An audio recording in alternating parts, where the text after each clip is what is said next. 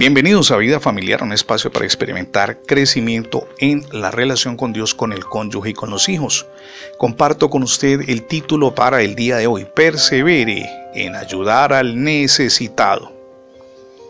La historia de Elizabeth de Hungría y su esposo, el rey Luis IV, es una historia de amor rodeada por un tinte especial, el compromiso que los dos tuvieron con Cristo. Y para nuestro tiempo, arroja muchísimas enseñanzas. Cuando el rey Luis IV se fue, la reina tenía varios meses de estar embarazada. Luis encargó a su hermano Enrique Raspe IV que cuidara a su esposa e hijos durante su ausencia. Lamentablemente, los que se oponían a la generosidad de la reina Elizabeth con los leprosos, con los necesitados y con los más pobres de la región de Turingia, esto durante el hambre, la enfermedad que azotaban la región, comenzaron a llevar sus quejas a Enrique, no compartían el que Elizabeth fuera tan generosa. Ahora, los temores de Elizabeth cuando su esposo le dijo que volvía a las cruzadas, temores que se rodeaban alrededor de que no volvería a ver a su esposo Luis IV, se convirtieron en realidad. El rey enfermó en Italia y murió más o menos al mismo tiempo en que nacía su hija Gertrudis, la cuarta de toda la familia. Elizabeth quedó desconsolada porque había perdido al amor de su vida. Un año después, Enrique, que a la sazón era el sucesor de eh, su hermano Luis IV, subió al trono ahora instigado por los opositores de Elizabeth, la echó del palacio. Cuando Elizabeth se fue, perdonó a quienes le habían causado tanta aflicción. Entre tantos a quienes había ayudado con alimentos y dinero, nadie le abrió la puerta de su casa para socorrerla. Enrique Raspe IV había prohibido que lo hicieran. Cuando recibió a sus hijos, la reina Elizabeth vendió el resto de sus joyas para mantenerlos. Elizabeth se encontró posteriormente con los cruzados de Turingia que regresaban con el cuerpo de su esposo Luis IV.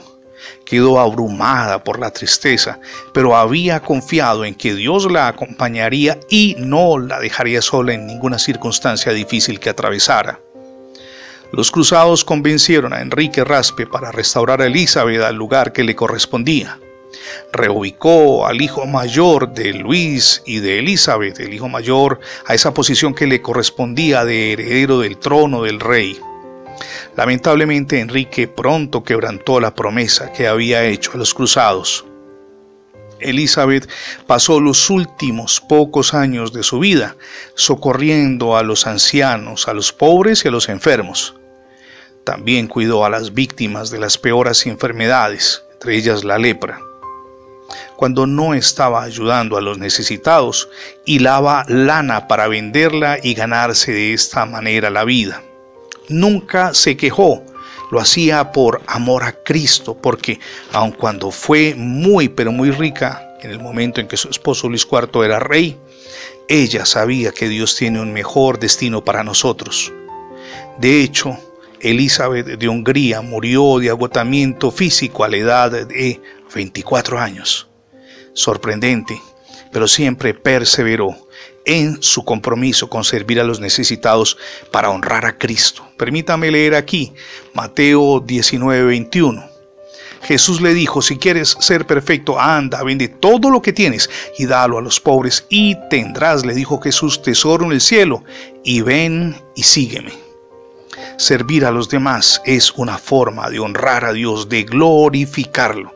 Y ese proceso, por supuesto, comienza con nuestro propio hogar, cuando experimentamos cambio en la relación con nuestro cónyuge y con nuestros hijos. Hoy es el día de comenzar ese proceso de cambio. Decídase. Con ayuda del Señor podrá lograrlo.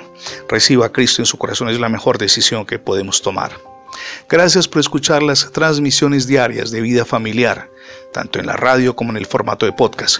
Recuerde que ingresando la etiqueta numeral devocionales vida familiar en Internet tendrá acceso a todos nuestros contenidos digitales alojados en más de 20 plataformas. Le animo también para que visite nuestro sitio en internet.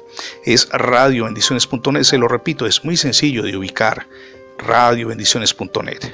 Somos Misión Edificando Familias Sólidas y mi nombre es Fernando Alexis Jiménez. Dios les bendiga hoy, rica y abundantemente.